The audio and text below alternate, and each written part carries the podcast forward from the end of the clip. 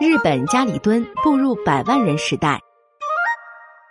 早在上世纪八十年代的中国，在一些高考落榜生之间，便已开始流行一个词，叫“家里蹲大学”。周围的亲戚朋友听了之后，可能还会忍不住追问一句：“这是哪个国家的大学啊？”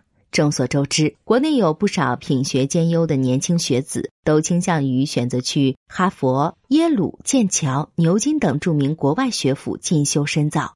而家里蹲大学乍听之下还真有点国外洋大学的味道，然而事实上这只是高考落榜生对自己没能考上大学的一种自嘲罢了。后来“家里蹲”一词逐渐被大众所熟知，如今这已经变成了那些不上学、不工作、整天蹲在家里无所事事的人的代名词。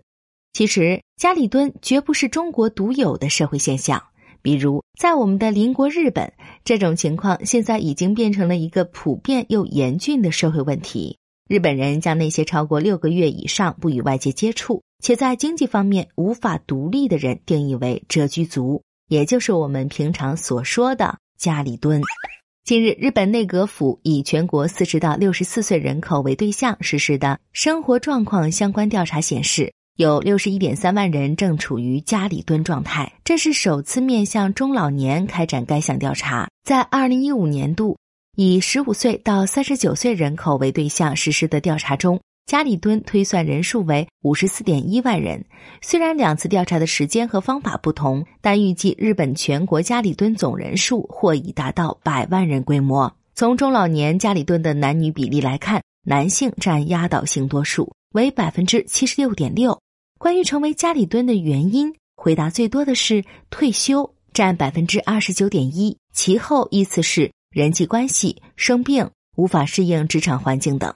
此次调查还发现，逾半数家里蹲与世隔绝状态超过五年，其中超过三十年的为百分之六点四，二十到三十年的为百分之十二点七。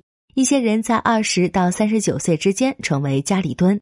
之后一直没有出现摆脱这种生活状态的契机，于是不断走向长期化，进而迈入老年。而家里蹲一旦进入长期化，往往容易引发各种家庭和社会矛盾。就在今年五月和六月，日本已接连发生了两起与家里蹲长期化有关的悲剧。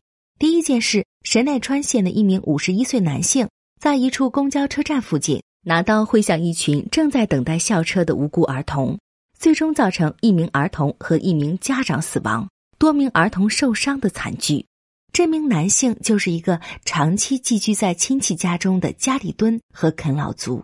第二件则是东京一名七十六岁的退休高官在家中杀死自己四十四岁的儿子之后投案自首。这名父亲的杀人原因是儿子长期不工作，拿父母的钱来玩网络游戏，每个月光游戏花费就高达人民币两万元左右。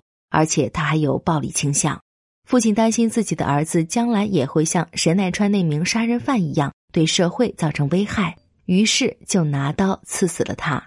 消息一出，立即在日本社会中引发了激烈的讨论。一些人认为，父亲杀儿子，不管是什么理由，都是杀人犯，应该重判。但也有不少人对这名父亲持理解态度，觉得他的担心并无道理，反而有种为民除害的感觉。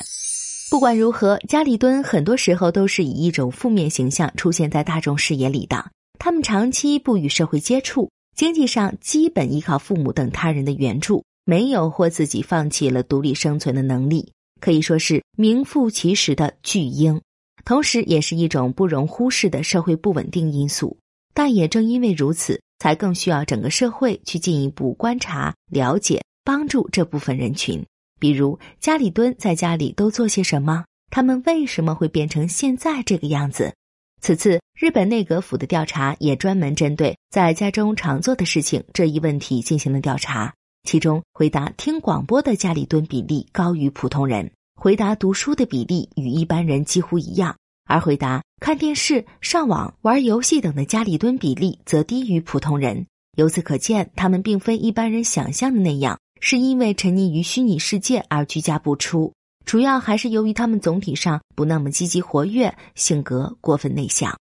此外，关于家里蹲是如何重返社会生活的这一问题，有各种各样的回答，比如重新开始工作、辞去让自己成为家里蹲的公司、每天都觉得无聊、想和社会产生联系等等。如今，日本社会也逐渐意识到家里蹲问题的严重性，一些研究学者和精神科医生正积极参与到对这个问题的讨论中来。不过，至于家里蹲问题未来将走向何方，或许还需要我们静观其变。